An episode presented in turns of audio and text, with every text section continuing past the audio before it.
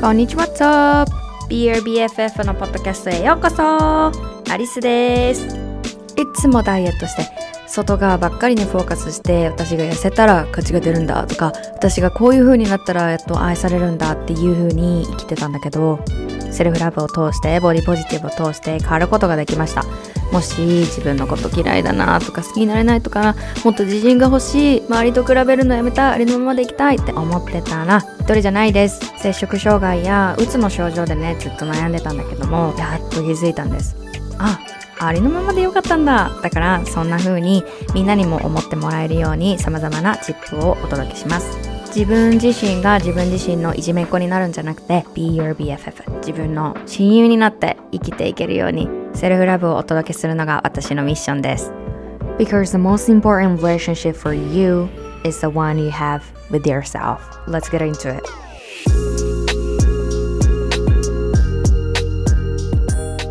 こんにちは What's up? ようこそ私のポッドキャストへはい。じゃあ前回のあエピソードで別れを乗り越える方法っていうところに脳科学視点もね入れてシェアしたんですけれども今回はちょっと2週に分けてね後半戦ということで私の Dear Followers Self Lovers インスタグラムでお便りを募集しました。そしたらね、あのーたくさんメッセージいただいたんですけれどもそのうちからね今日ピックアップして答えていきたいと思っています。でそこにはね浮気とか、まあ、振られた連絡が来ないとかこれからどうしようみたいないろいろその話が出てきたんですけれどもあなたたちいい加減にしなさい。いい加減にしてください。何？もうアリスはそのおたれお便りをね読ませてもらってもちろんコンパッションもあります。辛いよねって。ね前回も言いました。別れは辛いよって。恋愛って簡単じゃないって言いましたけれども何が一番私の中で引っかかってるか。何がもうクシーって。あーってなってるのは自分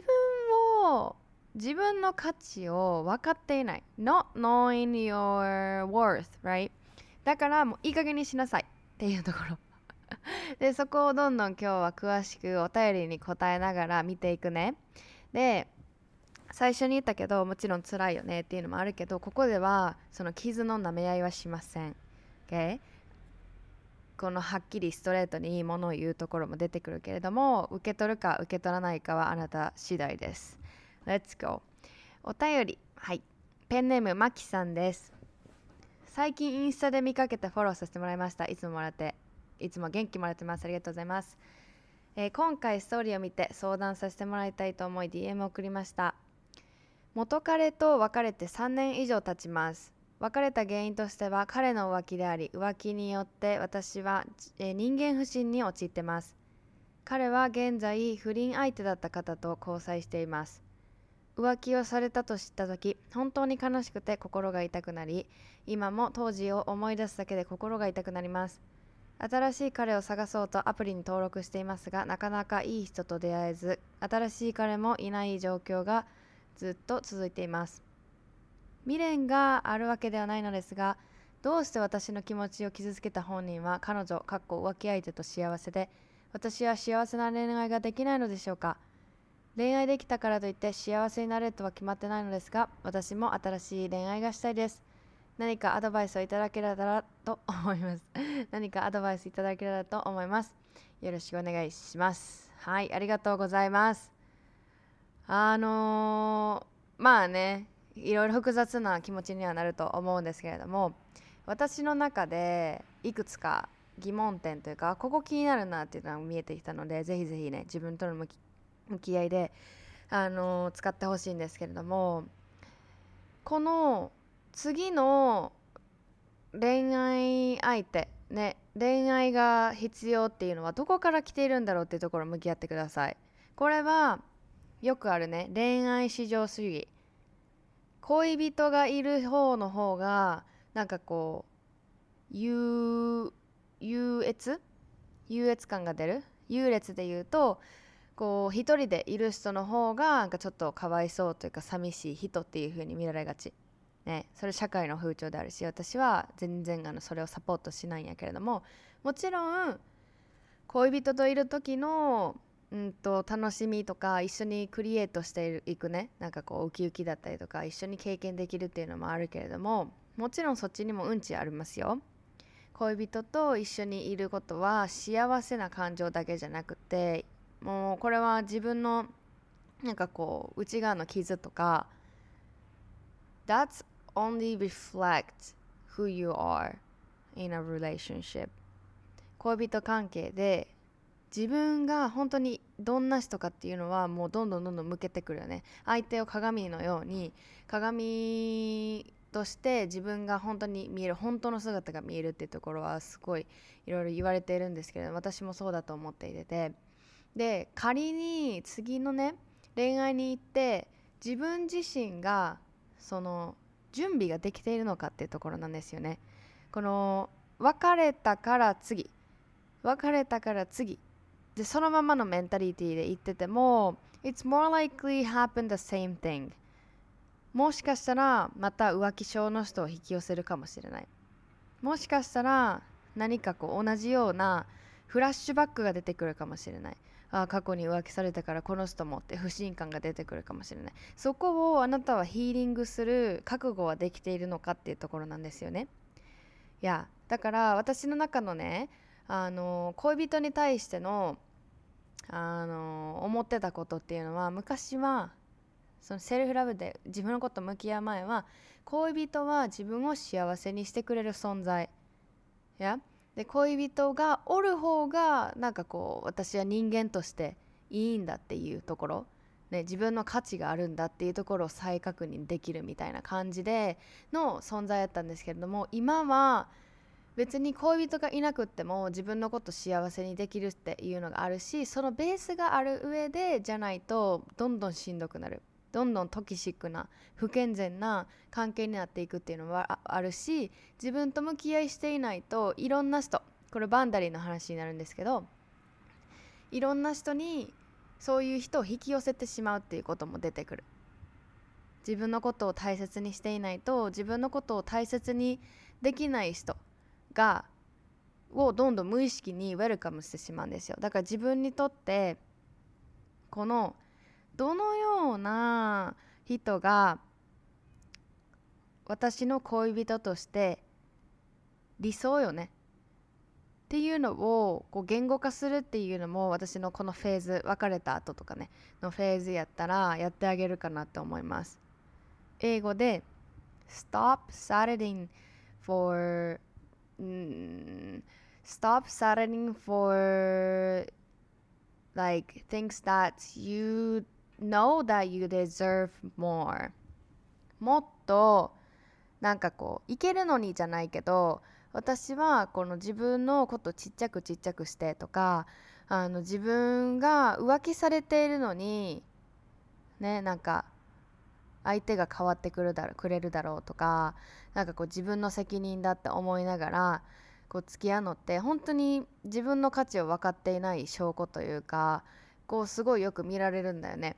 でもまず相手が浮気してる時点で何かが何かがうまくいってないのよね。お互いのコミュニケーションなのかもしれない。お互いのセックスライフでしっかりコミュニケーションが取れていないのかもしれない。お互いのニーズを相手に伝えられていないのかもしれない。お互いの価値観がそもそも違うのかもしれない。そこに同意があるのかないかにも変わってくるけれども。でねそれでねなんかこうフェミニズムの部分になるんですけど女は男に対して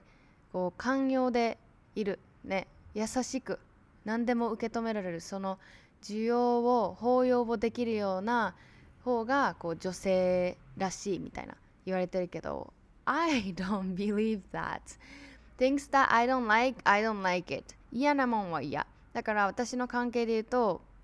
じゃあ私が誰かにアリスはこう彼が浮気したらどうするとか浮気は OK ですかって言うと No. Fuck no. No no no no no. で私自身はこれあのあんまりね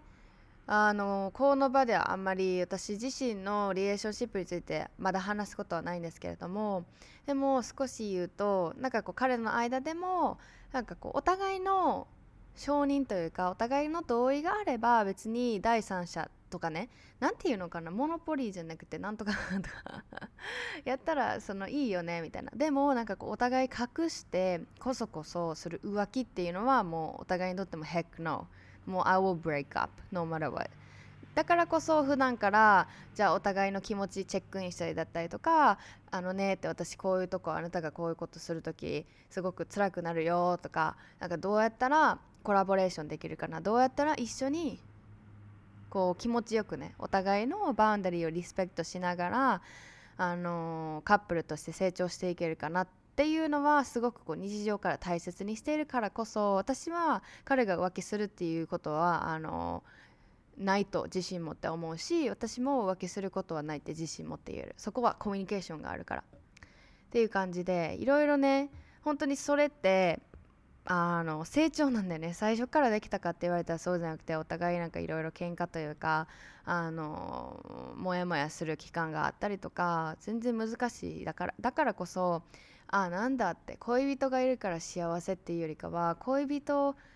と一緒にその問題をクリアにしていくことがこの恋人関係もしくは夫婦かもしれない。わかんない。カッポカッポって言ったらね結婚してるかしてないか関係なくカップルっていう意味なんですけど多分日本語は恋人関係の結婚前がカップルかな？多分ね。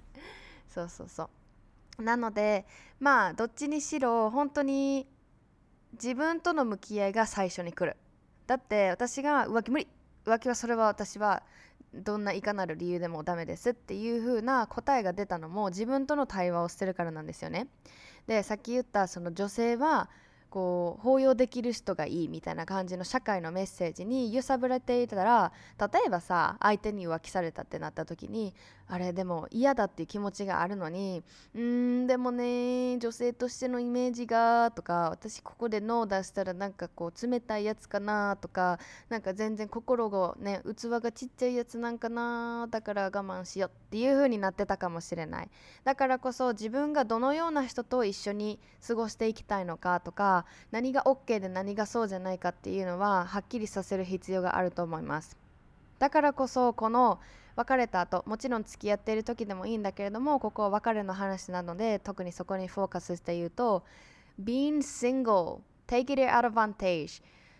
ぜひぜひこの機会を自分の矢印矢印を自分の内側にね自分に向けてあげる期間大切なめちゃくちゃ大切ですよこれ。これは私がどのような視点を持っているかっていうとこなんですけど自分自身との向き合いができる絶好のチャンスだっていう風に捉えると次にどんどん次々次々ってあ新しい恋人新しい恋人って私はならないです。だって今も傷ついてるんですよね。当時思い出すだけで心が痛くなります。これは分かんないよ。その方に聞いてみないと分かんないけどマキさんはこう誰かをお迎えすることによって人生でね新しい恋人とかデートすることによってその傷を埋めようとしているんじゃないかなっていうのはある。でもそれは私は間違いだと思う。これは個人的な意見ですがその前回のエピソードも出てきたけどこの期間をぜひぜひ利用してっていうかもちろん人生はジャーニーだからいろんなフェーズがある恋人がいるフェーズもあるだろうし恋人がいないフェーズもあるだろうしなんか別に私は恋人はなんか作ろうとしてないっていうフェーズもあるだろうしいろんなフェーズがねみんなそれぞれ通ってる中でやっぱりこのシングルっていうのはあのすっごいねまた特別だと思うんですよね。うん、だし恋人いないとか結婚してないとか、まあ、離婚した別れたからといってその逆の時よりも自分が劣勢になるとか全くないですからね。この優越をつけたがる社会に気づいてくださいね。で自分のその優越をつけてるところに惑わされていると自分の心の声とか本当に分からなくなってくるから本当に気をつけてください。OK? でこの私の気持ちを傷つけた本人はこう相手と幸せでっていうのがあるけれどももうこれはもうムーブオンするしかないです。相手に対してなんであいつは幸せなんなんであいつは幸せなんなんであいつは幸せなんって言ってる時のあなたのエネルギーはどこに行ってるか考えてください。もう相手が相手の人生の決断していることはマキさんにとって関係ないんですよ。誰も関係ないんですよマキさんが自分に例えば子供がおったとしても自分の子供って思うかもしれないけれども自分の子供の選択もコントロールするべきじゃないんですよね。でこまあ子供っていうのはそういう風ななりがちだからいや子供だから私が決定していいんでしょうみたいな、まあ、もちろん年齢にもよると思うんですけれどもでも今回その恋人であろうと自分の子供自分の親家族であろうとなんか分かんない誰か会社の人仕事の人友達であろうとなんでってあの人はっていうのはその相手の選択をもうほっとくしかないですだって考えてみてそのなんでなんでなんでって私のこと傷つけたのにっていうふうに考えている期間って自分がどんどん苦しくなっていくんだよね。なんであいつ私もありましたよすごいこう相手のなんかこう行動とかに執着して。でそういうのって SNS とかでも気になるんですよ。なんかこいつなんかめっちゃ楽しんでるやんけみたいなあるじゃないですか。なんかこう歌詞とかでさ歌でなんかこう 相手自分が楽しんでいるところをソーシャルメディアに見せたれとかなんかこう元彼元カノね元恋人があの SNS を見てすごくこうえもう楽しんでるの別れたばっかりなのにみたいなでもそれって本当の内側分からんしねなんかこう後悔しやがれって思うかもしれないけどもそんなんもいらないんですよねもちろんいろんな感情が出てくるけれども自分の心の中で何を言ってるかっていうのを本当に本当にあの気をつけてあげてほしいです。OK? じゃあ応援しています。次ペンネームミックスさん。ミックスさん、えー、彼との別れをあがあって最近アリスのインスタを見た時にとても共感させていただき励ましていただいてます。ありがとうございます。ありがとうございます。私は2日前に約1年前1年間お付き合いした彼とお別れをしました。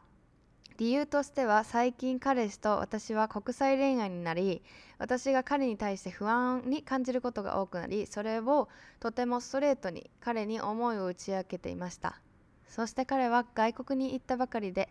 えー、慣れない環境もありでも外国なのでいろいろな経験したいがミックス過去私のことを考えるとなかなか自分のやりたいことができないというように打ち明けてきて彼から別れを告げられました。なぜ私がストレートに思いをぶつけていたのかというと彼が浮気症だ浮気症だったからです。実際別れる数日前も2人の間でしたが約束事を守ってもらえず彼は別の女性と連絡を取っていました。でも私は彼に対して尊敬できる部分が多くあったのでずっと許してきました。ですが何をしていてもたとえ一緒に過ごしている時間でもふとした時になんであの時に浮気しようと思ったんだろうという彼に対しての怒りがふつふつとたまに、えー、湧いてきたのも事実です。そのことから不安と心配で彼を信じられなくなりですが信じたいと思い続けてお付き合いを続けていました。ずっと信じようと思い続けこの先も彼と一緒に私は成長していくんだとずっと思っていたので想像よりはるかに別れの悲しみが大きくなかなか立ち直れないのでないわ。すいません。なかなか立ち直れないのではと思います。え私は彼にたくさんの思い愛を伝え続けたまに彼が間違っている時はそれは間違っているよというふうにたくさん伝えてきました。そのおかげかどうかは分かりませんが彼が彼自身の周りの友達から本当に変わったねと言われるようになったよ。ミックスのおかげだよ。ありがとう。というふうに彼は、えー、私は彼から言ってもらいました実際に私の彼の友人からそういうふうに伝えてもらったこともありましたその度に私の思いが伝わっているように感じてとても嬉しかったですでも今考えればこれもただの彼の、え、変わってほしいと思いの押し付けだったのかなというふうに捉えてしまいます自分をとても責めてしまいます。とのことです。はい。ありがとうございます。少し長めではあったんですけれども、少しあの状況が伝わってきやすいなと思いました。なるほどね。でもまあこれは別れ別れたことですよね。じゃあちょっとまあ当時のことを振り返ることはできるかなっていうふうに思うんですけれども、また浮気っていうキーワードが出てきましたね。で、さっきもすごいこう今回に通ずる話をしてたんですけれども2人の間でした。約束を守ってもらえず彼は別の女性の方と連絡を取っていましたっていうところなんだけどもこれ実際じゃあ自分自身がミックスさん。ね自分自身が第2者の話第3者の目から聞いてたらどう思うかな。いやこれすっごい大切なんですよ。自分を俯瞰する時に自分の視点で考えるとこれ難しいんですよね。だってその人に感情があるから。だけれども第三者のミックスさんがこの話を聞いてたらなんて言うんやろ。どう思うんやろ。や？っていうのもあるんですよね。そのようにしてあの第三者の視点を持ってあげることもすっごいすごいいい練習になります。でその、まあ、彼を信じられなくなりっていう時点でもう私はこれはあのお互いの問題やからそのトラスト信頼するって。だってその口で言ってるのに行動が合ってないっていうのはそのああの相手彼がミックスさんに対してのリスペクトないですよねこれ。disrespectful って言うんですけどリスペクトの反対の言葉。で私の視点からするともう heck no みたいな。ね、自分のこの信じたい気持ちももちろんわかるしその相手に気持ちがあるからさひっついてるからさ心理的にねあのアタッチメントっていうのがあったんですけどアタッチメントがあるからこそ分からんくなるんですけれども自分の中でこれもバウンダリーもう恋愛とバウンダリーめちゃくちゃ大切なんですけども私はこういう人と一緒にいたいのかって。他にねもちろん尊敬できるとこはありますよ。だけど自分の中でその浮気っていうのは OK ラインなのかそうじゃないのか。知らん女の人まあ女の他の女の人と連絡を取っていることに不信感を覚えるのか。じゃそこに彼に説明してもらったんかなこれって。何のそのねここでは分かんないから言えないけどどういう内容の連絡やったんかっていうのもあるし仮にそれが自分自身でお互いね確認取る必要があると思うんですよ。異性ねその彼は異性が恋愛対象っていうところをやっぱり分かっているからこそミックスさんにとってその自分の以外の女性の方と連絡を取っている時に不安になると。いや？で浮気内容やったんかなこれは。でそれは私にとってできるだけ控えてほしいと。いや。っていうのもしっかりコミュニケーション取れていたのか。自分のニーズを伝えるっていうところができていたのかっていうところなのね。でもちろんこれはあの自分を責めなさいっていうものではありません。自分も責め責めてほしくないです。だってあのまあ聞いている限りでは私は浮気するのってうーんモラルに反してるというかでもこれももちろんお互いのあれやからね私は人のそのカップルの在り方に対してこうだねこうだねっていうのは私の趣味じゃないけれどもそのお互いの言えることっていうのはお互いの中でのどういうカルチャーがあったのかっていうとこなんだよね。で浮気される方に原因があるって言葉聞いたことないですか？これ私個人的には反対なんですよね。浮気する方がが私は心のその内側に何か問題があってそれが行動に出てるそのリフレクションとして投影反映されているだけやって思うんですけれどもバウンダリーその相手が浮気した。でそこで walk away するか staying するかはあなたの責任です。や？浮気は私は個人的にサポートしないけれどもそこで walk away 去るのかそれとも自分が許容するのかっていうのはそれはあなたの責任だからそこで許容したんだったらそれは自分の行動に責任持たなきゃいけなくない？って私は思います。なので、まあ、悔しいこともね浮気ってすっごいいろんな感情出てくるけれども I would just walk away because it is heck no. 自分にとっての No っていう中でもいろんな種類があって濃淡があるんですよね。でもこの浮気っていうのはもう最上級らへんにあるものやから私にとってはそれはもう no non-negotiable. 交渉なし和解もなし。っていうぐらいの私は姿勢でいるからだからまあこれもミックスさんのあの自分の中の心の声を聞いてほしいんだけれどもうん。あのねバウンダリーって、まあ、境界線ですよね。自分にとってこれが OK 自分にとってこれは NO っていうのをしっかりはっきりさせて自分の向き合いで。でそれを相手に発信していく。コミュニケーションをとっていくっていうところで健全な人間関係を築いていくことがあのできるんですけれどもそれをこう相手やったら分かってくれるとかなんかこう察してもらえるとかいや分かって当然やろとか何で私の気持ちも分かってくれないのっていう姿勢でいくとね結構まずいです。結構ねあの heartful relationship toxic relationship になりがちなんですけれども私がこのバウンダリーっていう概念ですごい自分のねパンチ 肝パンチをしてリマインドさせてる言葉があります Stop asking why they keep doing it and start asking why you keep allowing it Okay? これは自分を責めるっていう意味じゃないですけれども日本語で言うと相手に対してなんで同じこと繰り返してるのってなんで Why they keep doing it? っていう疑問をやめてなんで自分が許容しているかの原因について探りなさいと。Start asking why you keep allowing it? やこれを私も例えば相手がさあのじゃあ私が自分の時間をすごく大切にする人とするやん。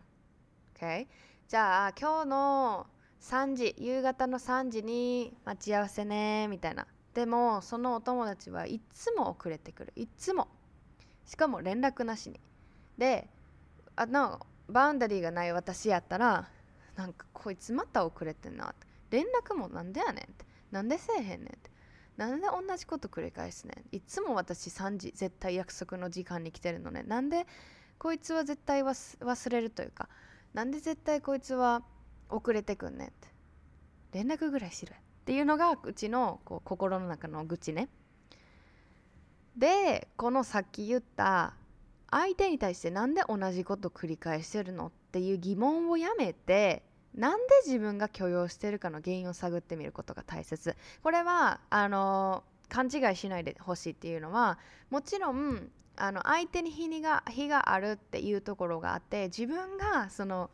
相手を遅れさせているっていうのっていうよりかはなぜそれを私は3時やったら3時に来てほしい来る努力をしてほしいっていうのを相手に言わないのか。なんでその自分の OK ラインボーダーラインを相手に伝えずに自分を我慢してで相手がなんでなんでなんでなんでって。なんでこいつは分からねえんだ。なんでこいつは察してくれないんだっていう方のマインドに入るかなっていうところをリマインドさせてくれる言葉なのね。大切だからもう一回言います。Stop asking why they keep doing doing it and start asking why you keep allowing it. Okay? でこれが私相手がやってるから私のせいだっていうそれは自分のパワーを失ってしまう考え方です。その代わりにどのようにしたらお互いに気持ちいいあコミュニケーションが取れるだろう。ど何を伝えたらどの姿勢でいたらお互い分かり合えてお互いのこうあり方っていうのを尊重できるんやろ。どのようにしたら心地の良いこう人間関係お互いの関係を築いていけるんだろう。っていうところのクエスチョンに変えていってほしいなって思います。これができたらね人間関係もだいぶ役になる楽になるんですよね。だからこのミックスさんが言ってるその相手に対してあの間違ってるとこを間違ってるよっていうのは別に指摘っていうか相手に伝えるっていうのはいいと思うんですね。正すっていうよりかは私はこう思うよ。で私の中ではこれは言わないでほしいとか相手を正すっていうんじゃなくて自分がどうなのかっていうのをコミュニケーション取っていたのかっていうのがすごいこれは分かんないからこの文章では。どうか言えないんだけれどもえっということだよね。でまあ本当に変わってねって言われるようになったよってそ相手もまあ変わったっていうふうに喜んでたんやったら それはね気持ちよかったんじゃないかなって思うんですけれどもまあね確かに最後に言っているえーと、彼への変わってほしいという思いの押し付けだったのかなというふうに捉えてしまいますっていうのもまあそのここもね学んだよね。相手を変えるのは私じゃないっていうメンタリティを私は持っています。自分の気持ちを相手に配信発信これキャッチボールを投げることはできるけど相手が本当に変わりたいって思っていなかったら相手は変わりませんから。それは私がただエネルギーを無駄遣いすることになります。しんどい思いするのは私だけです。だってなんで変わってくれないんだろう。なんで変わらないんだろうとか。逆に変わっていくのを見てあ私のおかげで変わったんだとか私が言ってあげるからっていう正義感が生まれたりだったりとかそのどっちかだよねだからどっちかが欠けるとすごいこうバランスが崩れるとすごくしんどくなるからあの私がま人間関係全てなんですけれども私は変える人じゃないもちろん私の思いやエネルギーを伝え伝えることができるけど最終的に決断するのは相手だっていうところで健全な関係を、えー、保っています。Okay? でまあ自分を責めるっていうのはさもちろんその感情もあっていいよ。この感情っていうのはすごいこう健全なもので全然ネガティブとかじゃなくて何かを教えようと思ってその感情が出ているからぜひぜひこのミックスさんねいやみんな聞いてる方でなんかこう後悔してることとかなんでこうだったんだろうっていうところに関してはそれをスイッチしてあげてください。シフトしてあげてください。何を学べたんだろう。何を学べさせるためにこれが起こってくれたんだろう。Stop saying why this is happening to me? なんでこれが私に起こってるの?なんでなんで?じゃなくて何のために私に起こっているんだろう? Why is this happening for me? For me. 私のために起こっているの何を教えようと思ってるっていうのでどんどんどんどん成長していってください。応援してます。ペンネームナナさん。別れを乗り越える方法の相談を投稿させていただきます。付き合っていた頃は自信がない私を肯定してくれていましたが別れる時に私が自分本位だった。自分で自分の進路を決めきれないところに違和感を覚えたと否定される言葉を言われました。付き合っている時は全肯定していてくれた分裏切られたようで傷が煮えません。これまでで一番好きだった人でこの以上の人を今から見つけられるのが不安が大きいです。よろしくお願いします。なるほどね。あ、uh, OK。2 points。2つ言えることが、1個目が、うんと、自分、もちろんね、その相手との関係もすごいこう自分にとってプレシャスなもの、すっごい好きだった人、だからこそ心が大きく動くと思うんですけれども、Who is the one accepting you? Who is the one loving yourself? That's you. 自分自身だよね。ここもちろんね相手の肯定な言葉とかサポーティブな姿勢っていうのはすごい大切。私自身もあるけれどもその否定される言葉を言われたことによってどのように感じたんだろう。自分はダメな人間だって思ってるんだろうか。その裏切られたようでっていうのは何々だから裏切られた。その言葉を探ってみてください。例えば今まで頼りにしてたのに私の行動をサポート決断をサポートしてくれないんだ。だから裏切られたように感じる。好きな人って私を肯定してくれる人じゃないの？でも私の一つのその決断を否定された。だから裏切られたように感じる。何なのか一体今のは例えばやけどその裏切られたって感じることをサポートしているあなたの考え方は何ですかっていうところを見てあげてください。でこれ以上の人を今から見つけられるのか不安が大きいです。Be careful, really, really be careful. これ注意してください。前回のエピソードでも言いました。自分が自分自身にどのような言葉をかけているのか。Yeah? Watch out for what you're repeating in your head. それがリアルになっていくからマジで気をつけてっていう話をしました。だからわーってもうこれ以上の人が現れないんだとか私は裏切られたとか私は捨てられたんだっていう風なストーリーを自分の頭の中で繰り返すと頭の中では親しみっていうのがキーポイントです。自分にとっていいか良くないかっていうのは脳は判断できないんですよ。どういうことを好むかっていうとあこれ聞いたことある。これ何回も聞いてきたよね。これ何回も奈々ちゃんが頭で繰り返してたよね。っていうので脳はどんどんどんどんそれが潜在意識に入っていくんですよね。OK これは親しみがあるから合格だよっていう風になってじゃあ次の例えばなんかこ気になるなーっていう人が出てきたとしてもこれが頭の中でリピートして潜在意識に落ちてしまうとあこの人は前のね恋人を超えられるわけがない。っていう風にどんどんどんどんこう自動でね考えることもなく無意識に出てくるんですよ。だから本当に特に別れかけ別れたてとかね別れた皆さん別れに対してのストーリーどんなことを言っているんでしょうかっていうの本当に気をつけてください。あもう一生いい人いらいらないなとかあ私はどうせ価値がないんだろうなとかいうふうに言ってたらそれがリアルになっていきますから本当に気をつけてください。代わりにいや今回のこの関係は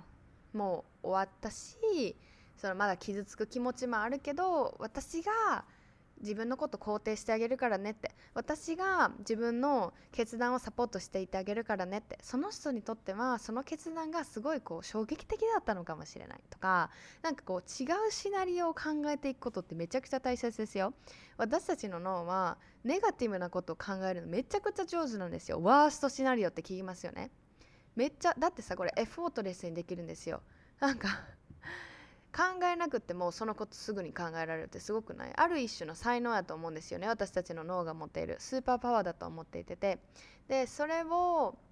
さあの逆手に取るっていうのかな？take advantage of the superpower. スーパーパワー持ってるから違う方にイマジネーションを持っていくっていうのをすごく応援したいと思います。大丈夫？You got this. ペンネームふみさん。同じ大学の人とセフレ関係になりました。私がセフレでいいと。彼氏になったらしんどくなるからセフレがいいと。彼には彼女がいます。手をつないだだけとかキスもセックスもしていない。でも彼女のことが好きだと、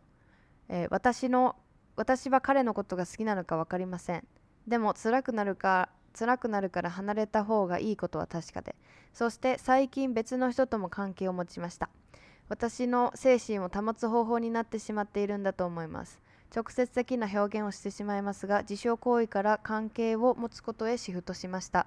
自分を可愛がって愛したいです。でもそれには何からしたらいいのかどう区切りをつければ、ね、どう区切りをつければいいのか分かりません。何か言葉があれば欲しいです。よろしくお願いします。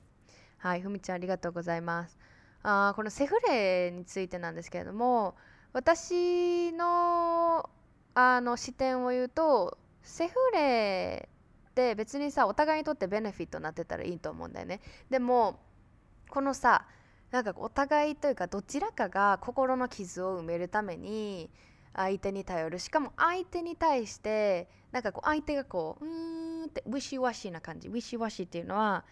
なんかうーなんか微妙みたいな。うーでも俺彼よし彼女おるしなでも便利だしセフレ持っとこうかなみたいな。でそのセフレっていう存在もその彼は彼女に言っているのかどうかっていうのもそれもね 本当にそれにもよると思うんやけどもここはじゃ言ってないのかなっていうあの想定で話すんですけれどもそのねふみちゃんはあの今自分の中で戦っていることがあると思います。向き合っていることとしてこう自分を傷つけることからちょっとシフトして誰かと関係を持つところっていうところに行ったと思うんだよね。で私は少しずつでいいと思います。なんかその気持ちもすごいわかるなと思ってなんか急にじゃあセフレもやめろとか自分を傷つける子をやめろって言うっていうよりかはこう少しずつあのー一歩ずつでいいんじゃないかなって思います。もちろん私のね願いとしてはね自分のことを傷つけないでって思うだけれどもあの何か内側で戦ってくれてる。ですごいこれインナーチャイルドっていう言葉知ってますかね？インナーチャイルドっていうのは自分がちっちゃい時にこのような愛を受けたかったとか傷ついたことその傷が言えてないまま大人になった。私たちの中にそのインナーチャイルドっていうのがいてあちょっとこの解釈は100%で合ってるか分かんないんですけれどもそのねインナーチャイルドまあ傷ついてる傷ついてないにしても私たち一人一人ちっちゃい時の記憶とかあるじゃないですか。楽しかったことも傷ついたことも。で特にこのヒーリングの世界で言われてるのがやっぱりこう傷ついた自分のこのインナーチャイルドリトルユーのまま私が体が大人になっただけ。だから特にねこの恋愛とかその人間関係ってすごくこう幼少期のことが、あのー、影響出るってすごい言われてるんだよね。だから私がまあ言えることとしては幼少期のパターンって何かあったかなとかなんかこう幼少期に自分が親とか周りの大人から欲しかった愛の形を今のあなた大人になった自分が大きくなった自分が自分自身に与えてあげるっていうのがあなたにとってのこうお仕事なんだよっていうところをすごいこう理解するようになってからあそっか私の幼少期こうだったなとかいろいろ思い返したりするのもその自分の向き合いでやってきたことなのね。でいっぱい見えてくるんよ。で大体自分の行動パターンって幼少期で大体決まるって言われてるからなんかこの自分を傷つけて安心感とか誰かと一緒に過ごすことによって安心感。じゃあ一人になった時はどうなの？すごく怖いのかもしれない。孤独に対して不安感がすごく出てくるのかもしれない。でもこの私たちがこの傷ついたりとかねしてねしててもこの地球上で自分を癒していく旅っていうのは絶対こうできるからなんか少しずつだからこそ少しずつでいいんじゃないっていうふうに言いました。はい。ね。このセフレっていうのもまあ私のねその数年前の恋愛パターンで言うともう相手にすがり寄ってたっていうかなんかこう未練とかなんか「行かないで」とかめっちゃそういうのはなかったんですけど何をしてたかっていうと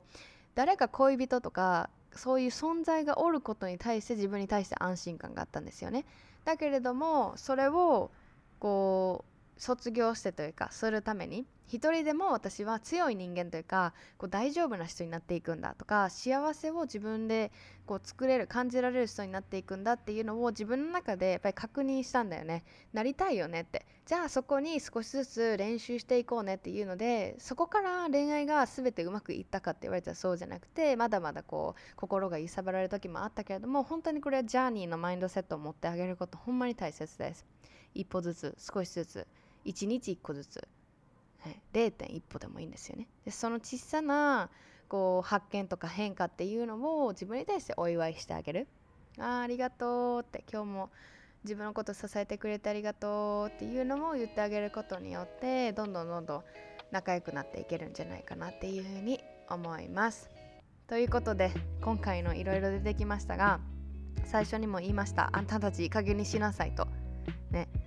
その Stop being victim ビクティム犠牲者マインドになるの本当に練習してやめていきましょう。だって私たち Take back your power している私たちねパワフルなんですよ。一人一人。自分の価値に気づいていく。自分の価値を知る。だから自分のことを下げて下げてとか相手がこう何自分に気を持ってくれてるから私は価値があるんだってその相手とか周りに自分の価値や幸せの委ねるのを本当にやめてください。これは自分の過去にもあのビシバシ言ってます今。本当にアリスさんあんたそれ自分の価値気づいてない行動やでって。でもそれはその時期があったからこそ今こうやって私があって気づけたこともいっぱいあるからなんか後悔してるっていうよりかはもちろんうん今の視点からすると絶対やらへんなっていうのもあるけれどもなんかこうアリスが通ってくるべくして通ってきた道の中かもしれないっていう風に言っとるのね。だからなんかこう浮気されて悔しいとかまだ3年経つけどそれがずっと時々出てくるとかなんかセフレの話とか別れとかいろいろあると思うけれども今日話したことは一人一人をなんでなんっていう風に責めるっていう意味じゃなくて本当にこのね人生って経験やから経験を経験から学んでいっていってほしいのね。なんで私はこの行動をするんだろう。なんで私はこの反応感情が出てくるんだろうっていうところに興味を持って自分と対話をしていってあげてください。Alright すごいね。たくさん自分のこと学べるいい機会だと思いますよ。じゃあ応援しています。いつも聞いてくれてありがとう。じゃあ。ポッドキャストのね、あの、アップルのアプリで聞いてる方、ぜひぜひレビュー残して、コメントを残していってください。とっても嬉しいです。そしたら次のエピソードでお会いしましょう See you soon! Bye!